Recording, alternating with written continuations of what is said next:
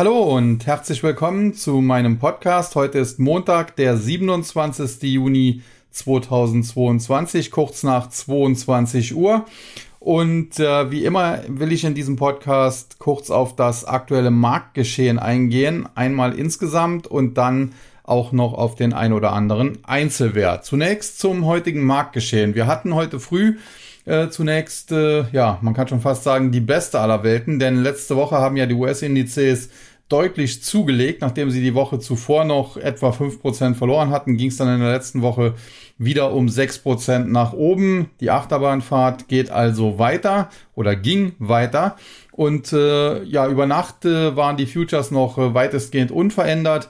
Dann, als der deutsche Markt gegen 9 Uhr öffnete, da zogen sie dann an, lagen teilweise der Nasdaq Future, der Nasdaq 100 Future mit über 100 Punkten im Plus und es sah eigentlich schon sehr, sehr gut aus. Selbst der DAX hat es zeitweise auf ja knapp 2% plus gebracht, zwar nicht ganz 2%, aber es sah zunächst doch alles äh, sehr, sehr freundlich aus, muss man sagen. Doch im äh, Laufe des Vormittags bröckelten die Futures dann so ein bisschen ab und dann gab es in den USA Wirtschaftsdaten und jetzt kommt das Kuriosum. Es gab äh, Daten zum Immobilienmarkt, nämlich die Verkäufe bestehender Häuser und die fielen besser aus als erwartet und daraufhin ja, sank der US-Markt in den roten Bereich zurück und äh, da sehen wir schon, was wir aktuell für eine Situation haben nämlich eine sehr ungewöhnliche. Man muss sagen, in den USA ist es mittlerweile so, dass schlechte Nachrichten von Seiten der Konjunktur für die Börse eigentlich gut sind, weil äh, die Anleger dann damit rechnen können, dass die Federal Reserve äh, ihren hawkischen Kurs vielleicht nicht ganz so hart durchzieht, wie das bisher ja in Aussicht gestellt wurde. Und ich hatte, glaube ich, ja auch schon im letzten Podcast am vergangenen Freitag darauf hingewiesen, dass es tatsächlich auch schon massive Verschiebungen gegeben hat. Äh, insbesondere wenn man sich das CME Fedwatch Tool angeschaut hat oder anschaut, äh, wie dort äh, der Zinspfad äh, erwartet wird. Da muss man sagen, es ist noch nicht lange her. Da wurden äh, Zinserhöhungen bis in den Februar kommenden Jahres hinein erwartet. Da sollte der US-Leitzins bis auf vier Prozent steigen.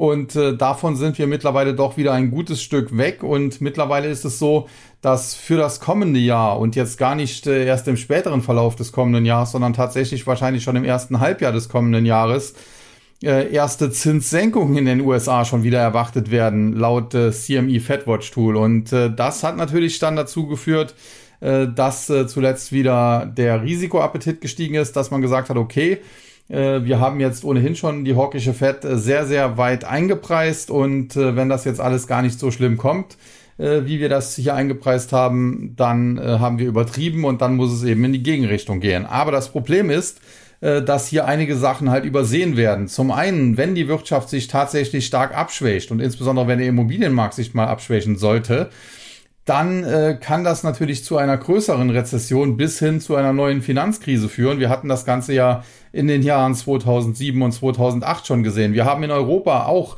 wieder im Prinzip ein ähnliches Spiel wie damals bei der Eurokrise, auch wenn jetzt die EZB natürlich äh, mit in Anführungszeichen neuen Programmen dagegen steuern möchte und äh, so eine neue Eurokrise im Keim ersticken möchte, muss man sagen, dass das natürlich auch alles ein zweischneidiges Schwert ist, denn Anleihekäufe sind letztlich Anleihekäufe. Und äh, wenn die EZB dann eben die Anleihen von ja, Ländern, die in der Bredouille stecken, sagen wir es mal so, wie zum Beispiel Italien bevorzugt kauft und vielleicht dafür im Gegenzug ein paar deutsche Staatsanleihen auf den Markt schmeißt auch, dann ist das letztendlich nicht unbedingt der Weisheit letzter Schluss. Zumal man ja sagen muss, die äh, Anleihebestände der EZB sind mit Sicherheit groß, aber eben auch nicht unendlich. Und äh, die Marktteilnehmer könnten halt auf die Idee kommen, zu testen, wie lange die EZB ein solches Programm eben dann auch durchführen kann, könnten sich also mit der Notenbank tatsächlich anlegen und hätten in dem Fall sogar gute Chancen, das am Ende zu gewinnen. Also insofern, es gibt nach wie vor genug Probleme, die wurden aber zuletzt übertüncht, weil man eben wieder Hoffnung hatte, Hoffnung, dass die Welt doch nicht untergeht und äh, sie wird nicht untergehen, so viel kann ich an dieser Stelle auf jeden Fall verraten. Und äh, dementsprechend, äh, wie gesagt, zogen insbesondere in der letzten Woche dann zum äh, Wochenende hin auch gerade am Freitag die US-Indizes deutlich an und das hat sie sich heute Morgen zunächst mal positiv ausgewirkt. Dann aber gab es eben positive Wirtschaftsdaten, wo man eigentlich sagen müsste, ja, eigentlich müsste die Börse das ja feiern. Und aktuell ist das aber genau umgekehrt und äh, daraufhin geriet der Markt eben unter Druck. Ja, und jetzt sind wir damit wieder sozusagen im Niemandsland. Jetzt wissen wir wieder nicht, wie es weitergeht und äh, tatsächlich ist das auch eine Marktsituation, die selbst ich so in dem krassen, ja, wie soll man es sagen, Zustand auch noch nicht erlebt habe. Also beim äh, Platzen der Internetblase damals war vieles ähnlich, aber eben nicht in dieser Dimension, dass man in einer Woche fünf Prozent Minus und in der nächsten sechs Prozent Plus hat. Äh, völlig crazy. Und insofern, wie gesagt, äh, ja, aktuell extrem schwierig äh, durch dieses Marktumfeld zu navigieren. Macht man Long-Positionen, ist man an einem Tag der König, am nächsten der Depp. Macht man Short-Positionen, ist man an einem Tag der Depp, am nächsten der König und hin und her. Äh, das Einzige, was man eben sagen kann, wir stecken nach wie vor ja, im Schlamassel. Wir haben nach wie vor hohe Inflationsraten. Wir haben deswegen Notenbanken, allen voran die Federal Reserve, die eben dagegen vorgehen müssen, weil das eben auch äh, eines ihrer Mandate ist. Bei der Federal Reserve gibt es ja zwei, bei der EZB wäre das eigentlich sogar das einzigste Mandat. Und äh, wenn sie das eben tun und insbesondere wenn sie das so aggressiv tun, wie es die Federal Reserve ja angekündigt hat, äh, geplant hat zumindest, dann ist das eben tatsächlich ein Problem. Zumal man sagen muss, und äh, da möchte ich auch, das möchte ich auch gerne noch einmal betonen, ich hatte ja zuletzt auch hier in dem Podcast immer wieder auch gesagt, die äh, Zinsfront in den USA, also die Leitzinsen, machen mir jetzt nicht die ganz große Sorge, weil ob da am Ende 3,5, 4 oder von mir aus sogar 4,5 Prozent rauskämen, äh, sagen wir so, es sind äh, vielleicht 4 plus minus, das ist letztendlich egal und das hat der Markt weitestgehend auch schon eingepreist. Jetzt letzte Woche hat er wieder ein bisschen was ausgepreist, weil er vielleicht selbst gemerkt hat, die Anleger selbst gemerkt haben, dass sie da äh, zu viel des Guten vorweggenommen haben. Aber was äh, natürlich noch im Hintergrund äh, lauert, äh, das ist natürlich auch dieses Quantitative Tightening Programm, das ja jetzt im Juni angelaufen ist und wir hatten ja dann gerade Anfang Juni auch deutliche Rücksetzer und äh, dieses soll, wie gesagt, im September, Anfang September nochmal verdoppelt werden auch. Dann werden 95 Milliarden US-Dollar pro Monat aus dem Markt gesaugt. Und auch wenn wir immer noch über drei Billionen US-Dollar Überschussliquidität im Markt haben, muss man schon sagen, das äh, dürfte man merken.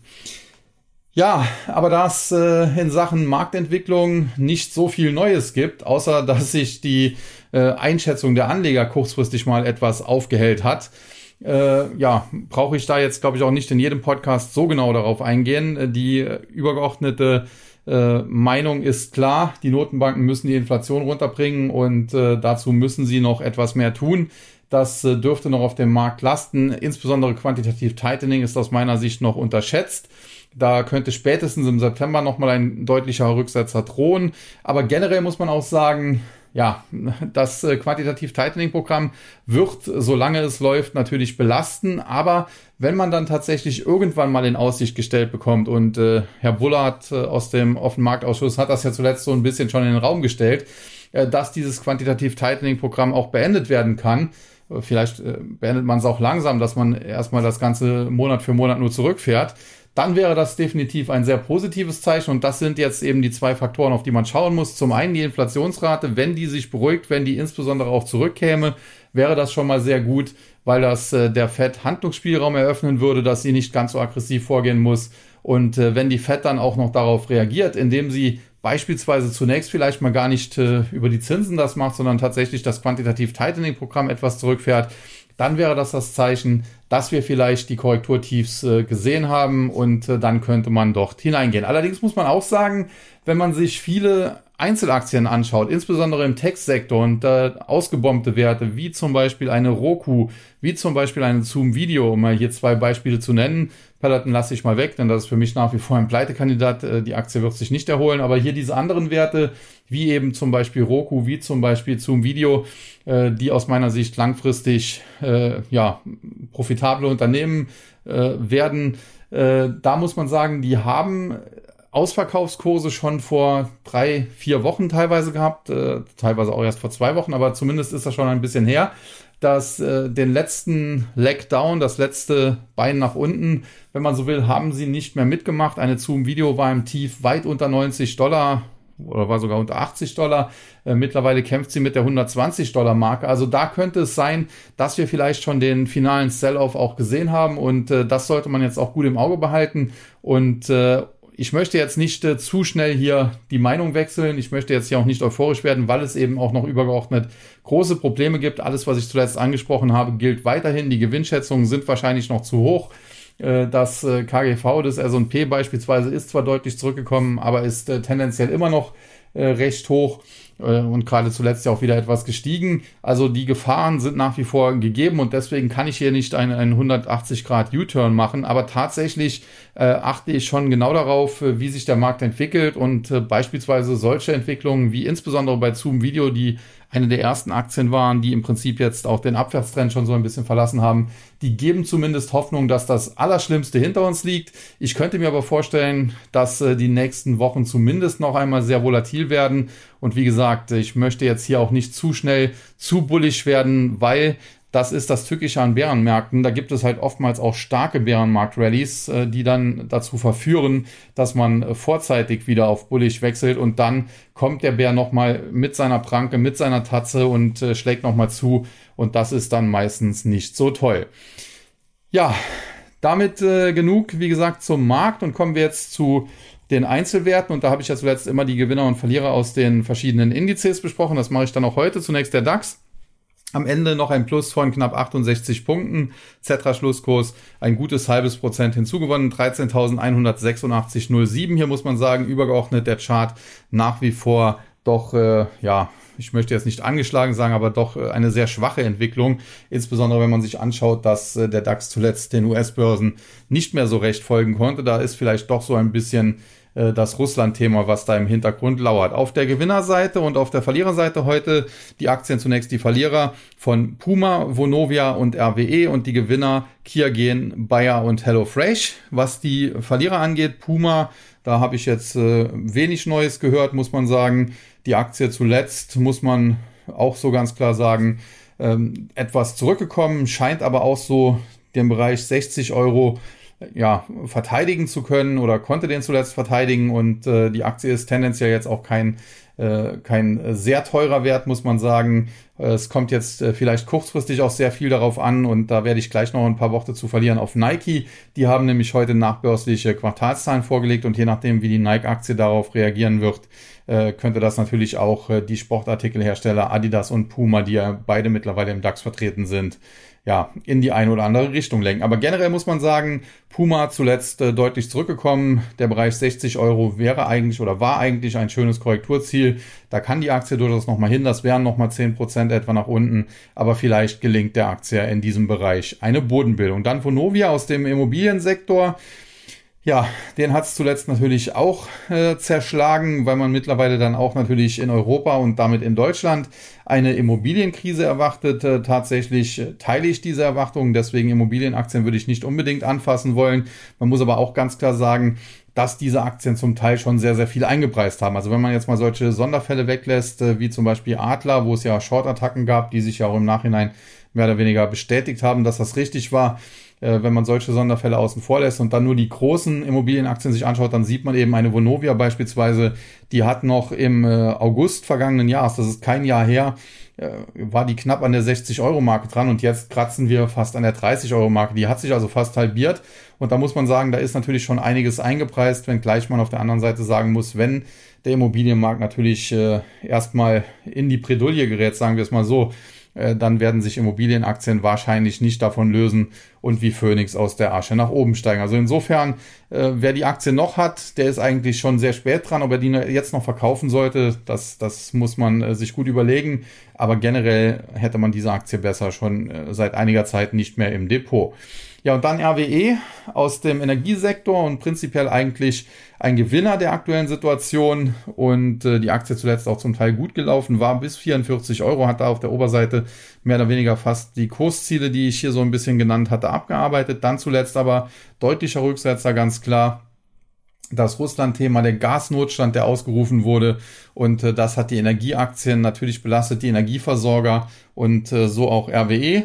Allerdings muss man auch sagen, der Aufwärtstrend, der wird zwar aktuell getestet, aber noch äh, kann er verteidigt werden. Und wenn die Aktie jetzt in den nächsten Tagen wieder Gas geben könnte und über 37, vielleicht sogar über 38 Euro ansteigen könnte, dann äh, wäre die Korrektur hier wahrscheinlich zu Ende. Ob das aber klappt, muss man sehr genau beobachten und man muss sehr vorsichtig sein im aktuellen Marktumfeld. Wir hatten zuletzt auch eine Trendaktie wie K&S, wo ich dann bei 30 Euro gesagt habe, das wird langsam äh, kritisch. Äh, so viel Platz nach oben ist da nicht mehr. Sie stieg dann zwar noch etwas weiter, ich glaube im Top waren es sogar 35 Euro und ein bisschen was, aber mittlerweile ist die halt auch deutlich, deutlich zurückgekommen. Ich glaube, heute Morgen habe ich gesehen, war sie unter 23 und sowas. Äh, kann natürlich passieren bei AWE, vielleicht nicht ganz in dem Ausmaß, muss man auch sagen aber auf jeden Fall vorsichtig sein. Und äh, wenn die Aktie weiter nach unten fällt, wenn sie auch unter vielleicht 35 Euro fällt, dann müssen hier ganz klar Stoppkurse ziehen. Ja, und die Gewinnerseite Kia Gen, äh, ein defensiver Wert, Labor, Ausrüster, Biotech, Ausrüster, wenn man so will. Die Aktie zuletzt, äh, ja, mehr oder weniger auch in einer volatilen Seitwärtsbewegung, wenn man es äh, ja nett ausdrücken möchte. Natürlich mit leichter Tendenz nach unten, aber äh, tatsächlich noch einigermaßen stabil. Und hier muss man sagen, dass äh, die Stabilität ist auch kein so großes Wunder, denn es gab in der Vergangenheit ja schon Übernahmeangebote. Und ich könnte mir vorstellen, dass Kia Gen immer noch bei dem ein oder anderen äh, Konzern auf dem Einkaufszettel steht. In der Vergangenheit waren es, glaube ich, äh, Thermo Fisher Scientific, die sie kaufen wollten. Äh, das hat dann am Ende nicht geklappt, aber vielleicht starten die Amerikaner ja nochmal einen neuen Versuch.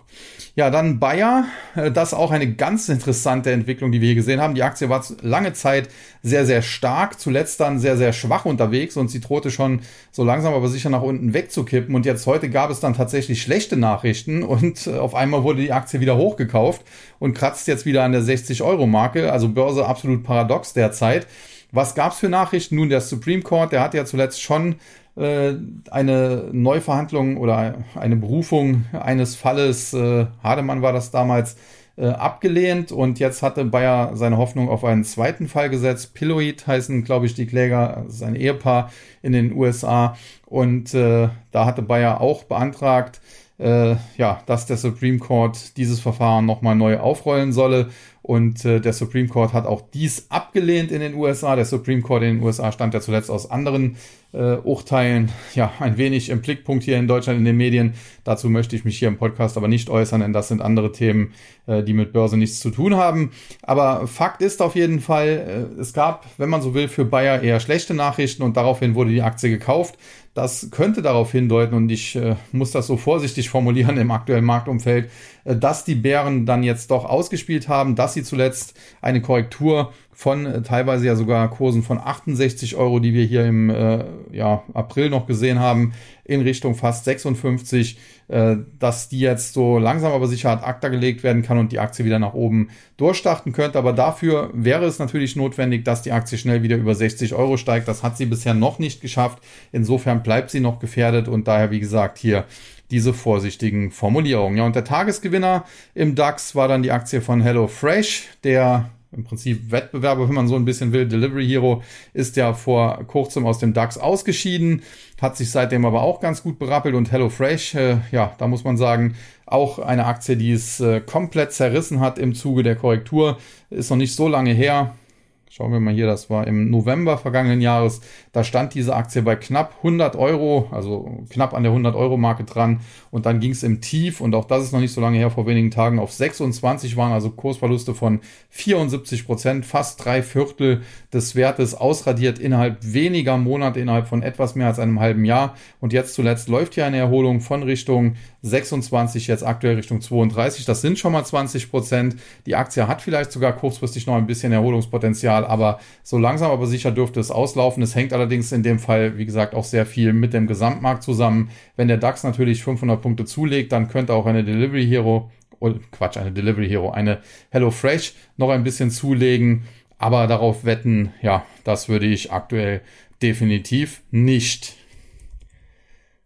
Ja, dann der MDAX äh, heute mit einem Plus von etwa 200 Punkten, 0,75 Prozent, wieder über der Marke von 27.000. Auch hier Gewinner, Verlierer. Auf der Verliererseite die Aktien von Delivery Hero, von Unipa und von CTS Eventim. Gewinner Eichstron, Rheinmetall und Kion Group. Zunächst die Verlierer. Delivery Hero hatte ich ja gerade schon so ein bisschen angedeutet. Die Aktie hat sich zuletzt deutlich erholt, nachdem auch äh, der DAX-Rauswurf äh, ja, vor der Tür stand, äh, ging es seinerzeit nach unten bis auf etwa 25 Euro. Mittlerweile hat die Aktie sich davon um fast 50 Prozent nach oben erholt, äh, war schon wieder knapp an der 40 Euro Marke dran. Prinzipiell bleibe ich dabei, Delivery Hero eigentlich ein, ja, eine Art Hedgefonds, wenn man das so will. Also die äh, sehr viel mit Beteiligungen hin und her jonglieren, aber wenig äh, im operativen Geschäft eigentlich äh, höre ich da immer.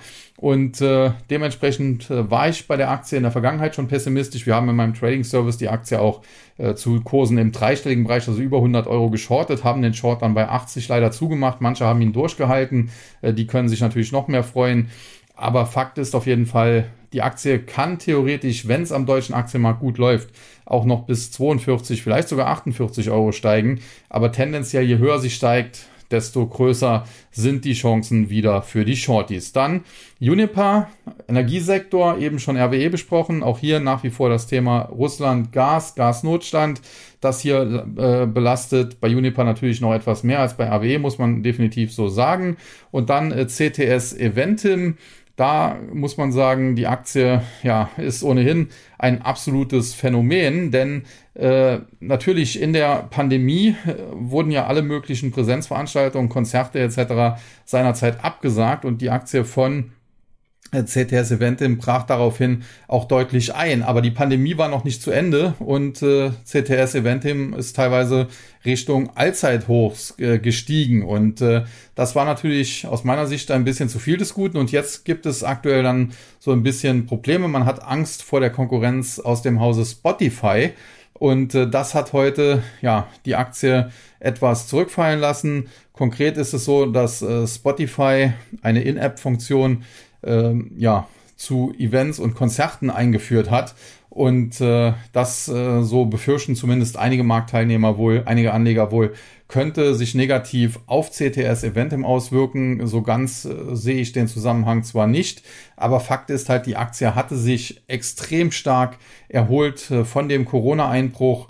Natürlich auch aufgrund der sehr lockeren Geldpolitik. Und obwohl CTS Eventim ein tolles Unternehmen ist, ohne Frage, äh, glaube ich, dass man die Corona-Nachwirkungen doch noch zwei, drei Jahre vielleicht spüren wird und äh, die Erholung daher ein bisschen des Guten zu viel war. Und vielleicht suchen ein, einige Anleger jetzt auch nur Gründe, um hier mal auf den Verkaufsknopf zu drücken. Wie gesagt, äh, heute soll die neue Konkurrenz in Anführungszeichen aus dem Hause Spotify für die Kursverluste verantwortlich gewesen sein, aber so ganz nachvollziehen lässt sich das für mich nicht. Ja, und dann die Gewinnerseite, Eichstron, äh, zuletzt sehr stark unterwegs, einer der stärksten Titel, wenn man so will, aus dem Chipsektor, wenn gleich kurzfristig natürlich dann auch korrigiert, ging von 28 in Richtung 22, äh, ja, 20, 22, 25 zurück.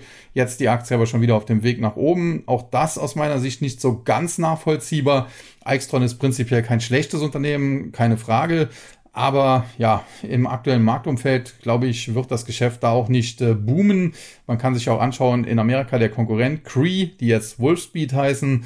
Ähm, ja, die Aktie ist ja zuletzt auch etwas zurückgekommen. Und insofern ja, die Stärke von Eichstron ist eigentlich so ein bisschen unerklärlich, es sei denn, es würde hier im Hintergrund wieder an einer potenziellen Übernahme des Unternehmens gearbeitet und in der Vergangenheit haben die Chinesen ja schon mal probiert, eine Eichstron zu kaufen, was Barack Obama, damals US-Präsident, übrigens dann letzten Endes verhindert hat und nicht die deutsche Bundesregierung. Ja, dann äh, zweitgrößter Gewinner im äh, MDAX, vielleicht demnächst dann auch ein DAX-Kandidat, Rheinmetall. Ja, das Unternehmen besteht aus äh, zwei Sparten, wenn man so will. Einmal Rüstung und einmal Autozulieferer. Äh, in der Vergangenheit gab es auch immer wieder, ja, äh, wie soll man es sagen, äh, Gerüchte, äh, dass man den Konzern auch aufspalten könne oder wolle. Äh, Aktionäre haben das zum Teil auch gefordert. Äh, passiert ist es nie. Und äh, ja, jetzt zuletzt muss man sagen, die Rüstungssparte, die profitiert natürlich exorbitant äh, von der aktuellen Situation, von dem Krieg der Russen in der Ukraine, von dem 100 Milliarden Sondervermögen in Deutschland, was man jetzt in die Bundeswehr investieren will. Übrigens, das sind Dinge, da kann man jetzt äh, lange drüber diskutieren. Man muss jetzt nicht der beste Kumpel von Donald Trump sein und nicht äh, immer äh, dessen Meinung teilen. Aber Donald Trump äh, war es, der immer gefordert hat, Deutschland müsse mehr in seine Rüstung, in seine, in sein Militär investieren und äh, Deutschland äh, solle sich nicht so abhängig von russischem Gas machen. Und auf einmal fällt das unseren Politikern, die ja in der Vergangenheit immer gegen Trump auch geschossen haben, wie Schuppen von den Augen, dass er da recht gehabt haben mag. Naja, da kann man jetzt lange drüber debattieren, wie gesagt, aber Fakt ist, äh, Rheinmetall sicherlich ein Profiteur dieser Situation. Und wer da ein gutes Näschen hat und äh, vielleicht vor acht, neun Monaten eingestiegen ist, den kann man definitiv nur beglückwünschen. Ja, und dann Kion Group ähm, aus Linde hervorgegangen, die ehemalige ja, Gabelstapler-Sparte, wenn man so will, von Linde und äh, mittlerweile zu einem ja, Logistikkonzern umgeformt, wird auch immer, weil die eben auch Gabelstapler machen, so in einen Topf so ein bisschen mit Jungheinrich geschmissen. Äh, kann man durchaus auch so machen. Aus meiner Sicht muss man aber sagen, Kion Group ist etwas breiter aufgestellt, etwas besser aufgestellt eigentlich als Jungheinrich. Äh, die Aktie gefällt mir prinzipiell schon seit längerer Zeit eigentlich besser als Jungheinrich. Jungheinrich gefällt mir nämlich konkret gar nicht. Aber äh, Kion hat es zuletzt natürlich auch böse zerrissen, ist auch hier noch nicht so lange her. Äh, das war noch hier im Dezember um den Jahreswechsel herum sogar, stand die Aktie dreistellig, also bei über 100 Euro sogar, wenn es auch nur knapp über 100 war. Und äh, mittlerweile im Tief waren es äh, Kurse unter 38, waren also auch Kursverluste von über 62 Prozent.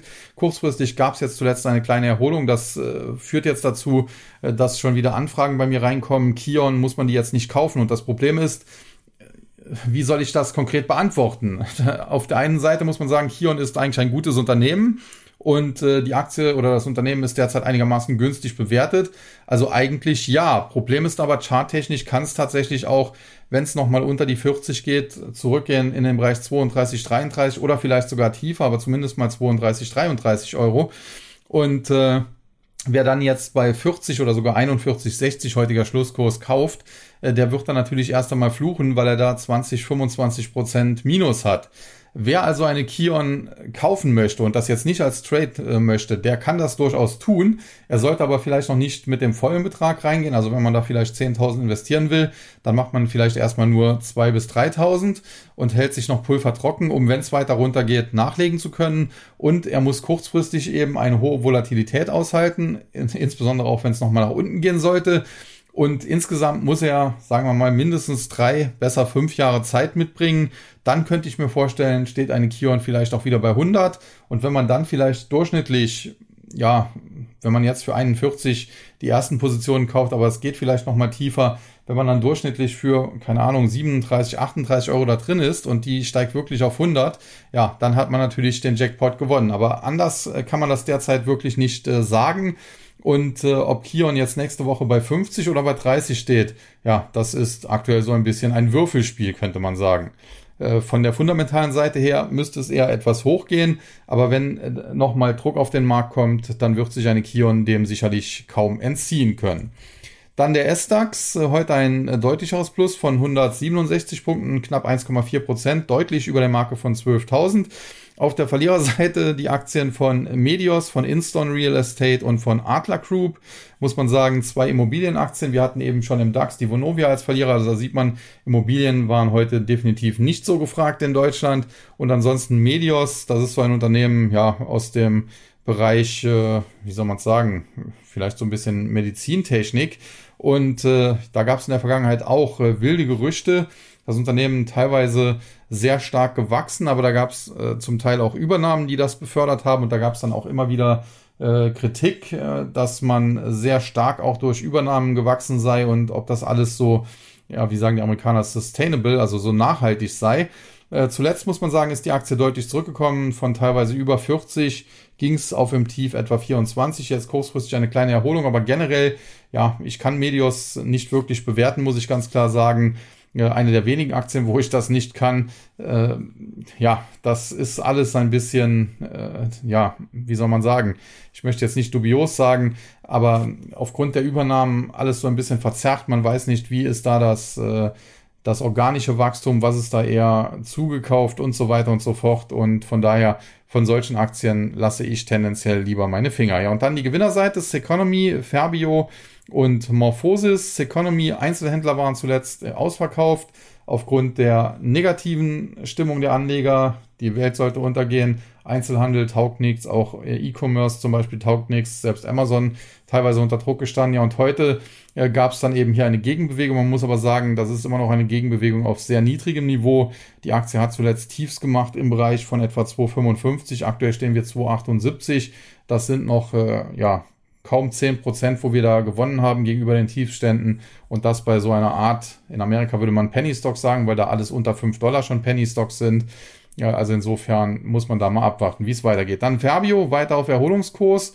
Die Aktie hat zuletzt stark eingebrochen, nachdem es Gerüchte gab, dass sich die G7 oder insbesondere UK und Deutschland äh, darauf verständigen wollten, äh, dass man Lebensmittel nicht mehr unbedingt in Bioethanol, in Biokraftstoffe verwandeln möchte, sondern aufgrund einer möglichen Hungerkrise äh, davon Abstand nehmen möchte. Und äh, wie gesagt, daraufhin äh, sind Aktien wie Crop Energies, diese Südzucker-Tochter und eben Ferbio, Vereinigte Bioenergie, äh, unter Druck geraten, teilweise heftig. Und jetzt in den Tagen danach gab es dann eine Gegenbewegung. Man muss aber sagen, äh, trotz äh, der Kursgewinne vom Freitag und jetzt heute nochmal über sieben Prozent ist die Aktie immer noch deutlich tiefer, als sie vor diesem Einbruch war. Sie hat ja durch diese Gerüchte, die es da zunächst mal nur gab, äh, über 20 Prozent verloren und von daher, ja, muss man mal schauen, wie sich das weiterentwickelt. Und dann Morphosis, auch da äh, zuletzt etwas bessere Stimmung, aber fundamental hat sich eben wenig geändert. Das Management, äh, das neue Management, äh, Dr. Simon Maroney ist ja in Rente gegangen, in den Ruhestand gegangen und der Finanzchef Jens Holstein zu BioNTech gewechselt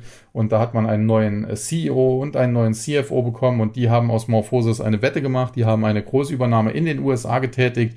Das Geld dafür haben sie sich besorgt, indem sie Medikamente, die Morphosis äh, mitentwickelt hatte, im Prinzip, wenn man so will, verpfändet oder verkauft haben. Da gab es ja in der Vergangenheit Tantiemen, die fertig geworden sind und Umsatzbeteiligungen, die hat man dann eben äh, ja, dafür verwendet, dass man das entsprechende Geld hatte, um Constellation Biotech in den USA zu kaufen. Und jetzt äh, hängt halt alles davon ab, äh, was aus diesem Deal wird, wenn äh, diese Medikamente-Pipeline von Constellation Biotech äh, sich positiv entwickelt, wenn da tatsächlich erfolgreiche Krebsmedikamente sind, daraus entstehen, äh, dann muss man sagen, ist die Aktie derzeit massiv unterbewertet, aber der Markt geht eigentlich davon aus, äh, dass diese Medikamentenkandidaten doch nicht so werthaltig wohl sind.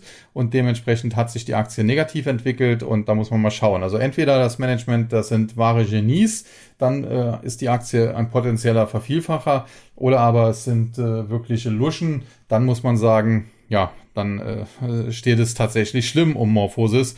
Dann äh, wäre sogar möglich, dass das Unternehmen früher oder später von der Bildfläche verschwindet. Weil noch haben sie zwar genug Geld, aber ob sie dann nochmal Geld aufnehmen könnten, wenn jetzt da tatsächlich äh, die Forschungspipeline floppt, das würde ich äh, zu bezweifeln wagen. Ja, und dann der TechDAX, äh, heute ein Plus von äh, knapp 40 Punkten, 1,34 Prozent, immer noch unter der Marke von 3000. Auf der Verliererseite haben wir heute hier gesehen die Aktien von Evotech, von Contron und von Teamviewer. Gewinnerseite Eichstron, Fabio und Morphosis. Hier fange ich ausnahmsweise mal mit den Gewinnern an, denn da brauche ich nichts zu, zu sagen. Alle drei, Eichstron, Fabio und Morphosis, haben wir schon besprochen.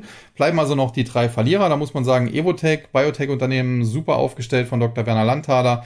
Die Aktie zuletzt zwar auch deutlich korrigiert, aber kurzfristig auch wieder schön erholt. Jetzt gab es mal hier einen Rücksetzer. Muss man mal abwarten, ob die vielleicht schon auskorrigiert ist. Grundsätzlich mittel-langfristig bin ich von Evotech eigentlich überzeugt, aber im aktuellen Marktumfeld ist halt, wie gesagt, alles möglich. Man muss aber auch sagen, das Minus heute von knapp 0,3 Prozent ja, das war jetzt auch nicht der Rede wert. Dann Contron, das ist S&T. Die haben sich mittlerweile in Contron umbenannt, nachdem sie auch Contron in der Vergangenheit übernommen haben. Auch hier gab es ja eine Short-Attacke, die konnte mehr oder weniger abgewehrt werden. Aber ob jetzt die ja, S&T, die jetzt Contron heißt, sich dann mittellangfristig gut entwickeln wird, muss man mal sehen. Zuletzt, wie gesagt, zumindest die Short-Attacke abgewehrt, aber ist natürlich dann trotzdem ein Unternehmen aus dem Bereich Internet of Things, IT-Dienstleister, so im äh, äh, ja, erweiterten Sinne äh, Österreich äh, basierend, wenn man so will, oder in Österreich ansässig. Und da muss man mal schauen, was aus der jetzt Contron heißenden S&T dann wird. Ja, und last but not least, Teamviewer. Da hatte ich ja auch am Freitag schon was zugesagt. Solange die Aktie nicht unter 10 Euro fällt, solange besteht Hoffnung nach oben. Heute wurde sie noch einmal richtig nach unten gedruckt, äh, gedrückt, aber sie ist nicht unter 10 gefallen. Grund hierfür war, dass es Analystenabstufungen gegeben hat. Und äh, das Lustige war aber, die Analysten haben zwar ihr Rating zurückgenommen, aber mittlerweile haben sie halt den Absturz äh, so weit verpasst, dass die Kursziele teilweise trotzdem äh, noch über den aktuellen Kursen lagen. Also insofern kann man sich darauf fragen, wer auf solche Analysten äh, ja, Updates überhaupt noch reagiert haben mag. Aber okay, es war so, die Aktie war teilweise am Morgen extrem schwach. Am Ende hat sie immer noch äh, knapp 1,8 Prozent verloren, war damit der größte Verlierer im TechDAX. Aber tatsächlich, ich bin grundsätzlich kein Fan von TeamViewer, habe ich auch am Freitag ja schon gesagt und jetzt heute war das ja auch richtig. Aber das äh, Verhalten der Aktie, ähnlich wie zuletzt auch bei Zalando nach der Gewinnwarnung, das deutet doch darauf hin, dass hier kurzfristig ein Boden gefunden sein könnte. Und äh, wenn man hier irgendwie long spekulieren will, dann wäre Teamviewer so im Bereich 1050, 1060, ist ja nicht weit drüber, äh, sicherlich ein Long-Kandidat für ganz kurzfristige Trader, für ganz kurzfristige Spekulanten mit sehr engem Stopp knapp unter 10, dass man da wirklich 5, 6, 7 Prozent Verlust maximal riskiert. Und auf der Oberseite kann es tatsächlich dann in den Bereich 12 bis 12,50 gehen. Hat man ein gutes Chance-Risiko-Verhältnis, weil etwa 20 oder mehr äh, ja, Prozent Kurspotenzial bestehen und das Risiko eben 6, 7 Prozent maximal. Und insofern, wer da Trading-affin unterwegs ist, wer da vielleicht mal einen kurzfristigen Trade wagen will, der kann das mit äh, Teamviewer tatsächlich mal kurzfristig auf der Long-Seite versuchen, aber natürlich ohne Gewehr. Ja, und dann äh, die amerikanischen Indizes. Zunächst der Dow Jones. Äh, hier ein, am Ende ein kleines Minus von etwas mehr als 60 Punkten oder 0,2 Prozent. Muss man aber auch sagen, der hat am Freitag, glaube ich, 800 Punkte hinzugewonnen. Also insofern nicht der Rede wert. Kleiner Rücksetzer, wenn gleich man auch sagen muss, am Morgen lag er teilweise bei den Futures 200 Punkte im Plus. Also gegenüber den Kursen hat er dann doch wieder äh, deutlich nachgegeben. Sei es wie es sei, heute auf der Verliererseite die Aktien von Boeing, von Nike und von Salesforce, Gewinner Merck Co., Chevron und United Health Group. Zu den äh, Verlierern Boeing zuletzt stark erholt, war klar, dass da mal Rücksetzer kommen äh, werden. Muss man aber schauen, wie das Ganze sich weiterentwickelt. Das Problem ist, grundsätzlich bin ich nicht der große Fan von Boeing derzeit. Äh, ich mag sie zwar lieber als Airbus, aber trotzdem nicht der große Fan. Aber die Aktie ist halt so stark nach unten geprügelt worden, dass man sich schon fragen kann, ja, wenn es dann nochmal vielleicht Kurse unter 135 Dollar gibt, ob man das nicht tendenziell vielleicht eher mal kaufen sollte. Dann äh, Nike komme ich gleich noch näher drauf, weil die nachbörslich Quartalszahlen vorgelegt haben und schließlich Salesforce zuletzt ebenfalls gut erholt, aber jetzt an der Marke von 185 Dollar, charttechnisch wichtige Marke, so ein bisschen abgeprallt, muss man auch schauen, wie das Ganze weitergeht. Tendenziell mittellangfristig Salesforce für mich eine der besten US-Tech-Aktien, äh, Software as a Service, Vorreiter, wenn man so will, von Mark Benioff damals gegründet aber kurzfristig jetzt heute war sie halt der schwächste Wert im Dow Jones. Ja, und die Gewinnerseite United Health Group, amerikanische Krankenversicherung, zuletzt etwas korrigiert, jetzt wieder auf dem Weg nach oben. Die Aktie kennt eigentlich kein Halten. Es gibt öfter mal Rückschläge, wenn wieder darüber debattiert wird, dass in Amerika das Gesundheitssystem zu teuer wäre. Aber letztlich tut sich dann politisch doch nichts und äh, ja, die Krankenversicherer äh, verdienen weiter sich eine goldene Nase. United Health Group ist da eine der größten und dementsprechend ist die Nase dort mit am goldensten. Dann Chevron, zuletzt auch arg nach unten geprügelt, weil der Ölpreis ein bisschen korrigiert hat. Warren Buffett hat hier zuletzt große Positionen aufgebaut. Aus meiner Sicht äh, völliger Schwachsinn, dass man diese Aktie dann so ausverkauft hat. Aber sie war zuvor auch Richtung Allzeithoch gestiegen und vielleicht äh, war das dann einfach nötig, um hier auch ein paar Long-Spekulanten aus dem Markt zu drängen dass es hier mal kurzfristig etwas äh, stärker zurücksetzt. Ja, und dann Merck und Co. Pharmasektor heute generell sehr stark in den USA, ist natürlich auch eher defensiv.